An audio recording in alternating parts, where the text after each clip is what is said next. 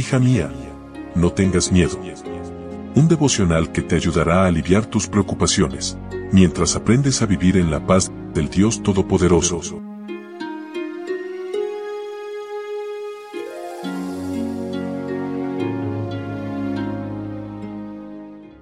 Hoy es lunes 21 de agosto, inicio de semana laboral. Hola, hola, ¿cómo estás? Buen día, buen día. Mi nombre es Anelia. Qué gusto saludarte una vez más y darte la bienvenida a nuestro devocional para damas, hoy con el título Del miedo al temor. Leo Jonás capítulo 1, versículo 16. Temieron aquellos hombres a Jehová con gran temor y ofrecieron sacrificio a Jehová e hicieron votos. La historia de Jonás es mucho más que el relato de un hombre que huye de una responsabilidad y es tragado por un gran pez. Es una profunda ilustración de la gracia divina. Jonás es un libro de contrastes. Primero, un grupo de paganos oran al Señor mientras que el siervo de Dios guarda silencio. Luego, bajo la petición de Jonás mismo, lo echaron al fondo del mar para descubrir con sorpresa que el mar se aquietó cuando cayó a las aguas. El miedo de los marineros sufrió una transformación encomiable. El capítulo 1 de Jonás menciona tres veces el miedo de los marineros. La primera vez tuvieron miedo, clamaron a sus dioses paganos y echaron los enseres al mar. La segunda vez temieron sobremanera y reclamaron a Jonás porque estaba huyendo de la presencia de Dios. La tercera vez temieron con gran temor. El miedo creció en intensidad y cambió de calidad. La palabra original hebrea es yaré, que se utiliza para describir el temor a Dios. Los marineros no atribuyeron el cambio del clima a una coincidencia de la naturaleza ni a la buena suerte.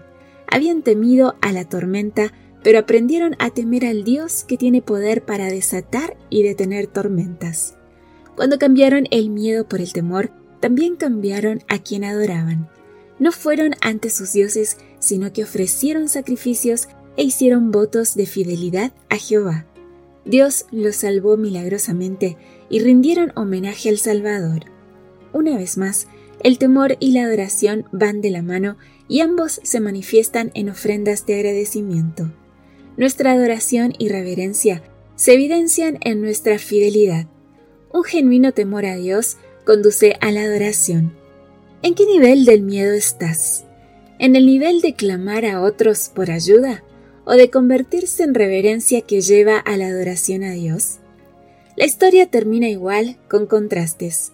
Los marineros alabaron y ofrendaron a Dios, los impíos se arrepintieron y Jonás rezongaba afuera de la ciudad con deseos de morir y Dios intentando razonar con él. ¿Dónde quieres estar cuando la historia de este mundo termine? No debemos quedar sorprendidos en este tiempo por acontecimientos grandes y decisivos, porque el ángel de la misericordia no puede permanecer mucho más tiempo para proteger a los impenitentes. Amiga, ya no argumentes más con Dios. Arrepiéntete, alábalo y ofrécele vivir para Él. Que tengas una feliz y bendecida semana, un lindo día con Jesús Gracias por tu compañía. Yo te espero mañana aquí, primero Dios, en nuestro devocional para damas. Bendiciones. Gracias por acompañarnos. Te recordamos que nos encontramos en redes sociales. Estamos en Facebook, Twitter e Instagram como Ministerio Evangelike. También puedes visitar nuestro sitio web www.evangelike.com